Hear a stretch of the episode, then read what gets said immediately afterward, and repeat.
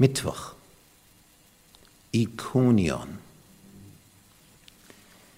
In welche Richtung ziehen nun die Apostel weiter? Sie sind hier in der Mitte von Galatien. Später wird Paulus einen Brief an die Galater schreiben.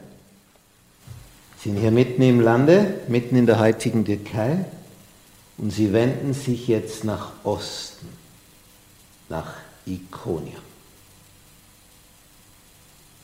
Kamen also von Antiochia, zogen auf die Insel Salamis, landeten in Natalia, Berge, nach Antiochia, Iconium.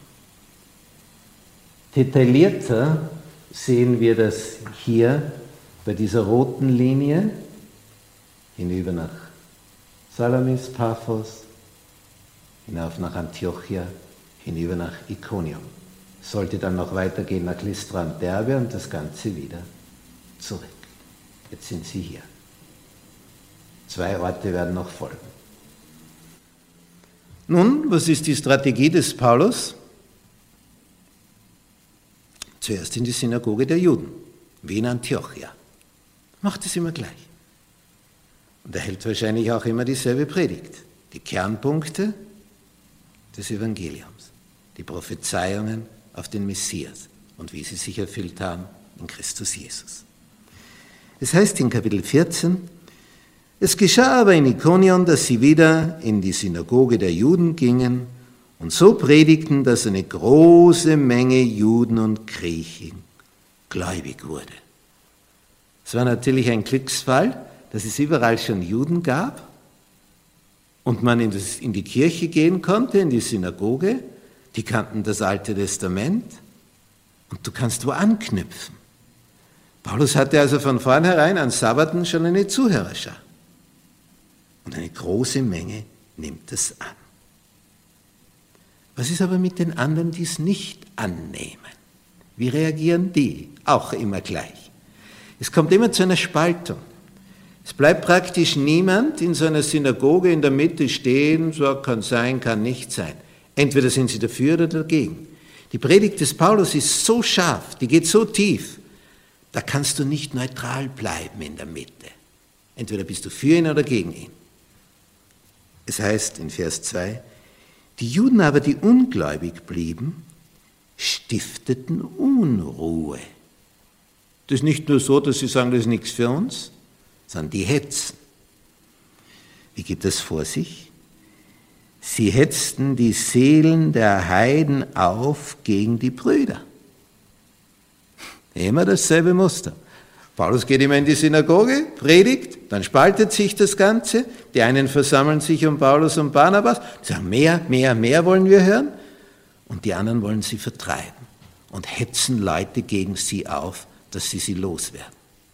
Aber hier steht, dennoch, dennoch, trotz dieser Aufhetzerei, blieben sie eine lange Zeit dort und lehrten frei und offen im Vertrauen auf den Herrn und ließen sich nicht so schnell abschütteln. Und der Herr, der das Wort seiner Gnade bezeugte, und er ließ Zeichen und Wunder geschehen durch ihre Hände. Die geben aber keine Ruhe, die Aufhetzer. Die Menge in der Stadt aber spaltete sich. Die einen hielten es mit den Juden und die anderen mit den Aposteln. Also eine ganze Stadt teilt sich auf. Als sich aber ein Sturm erhob bei den Heiden und Juden und ihren Obersten, und sie sie misshandeln und steinigen wollten, als sie zur Gewalt griffen, zuerst haben sie nur gehetzt gegen sie. Aber als jetzt Gewalt ins Spiel kam und sie Paulus und Barnabas umbringen wollten, da merkten sie es und entflohen in die Städte Lykaoniens, nach Derbe und Lystra und in deren Umgebung. Und sie predigten dort das Evangelium.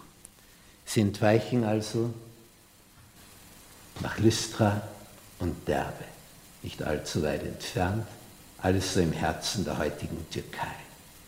Das Gebiet nannte man Galatien hier siedelten Kelten. Und diese Kelten brachten das Evangelium ihren Landsleuten per Schiff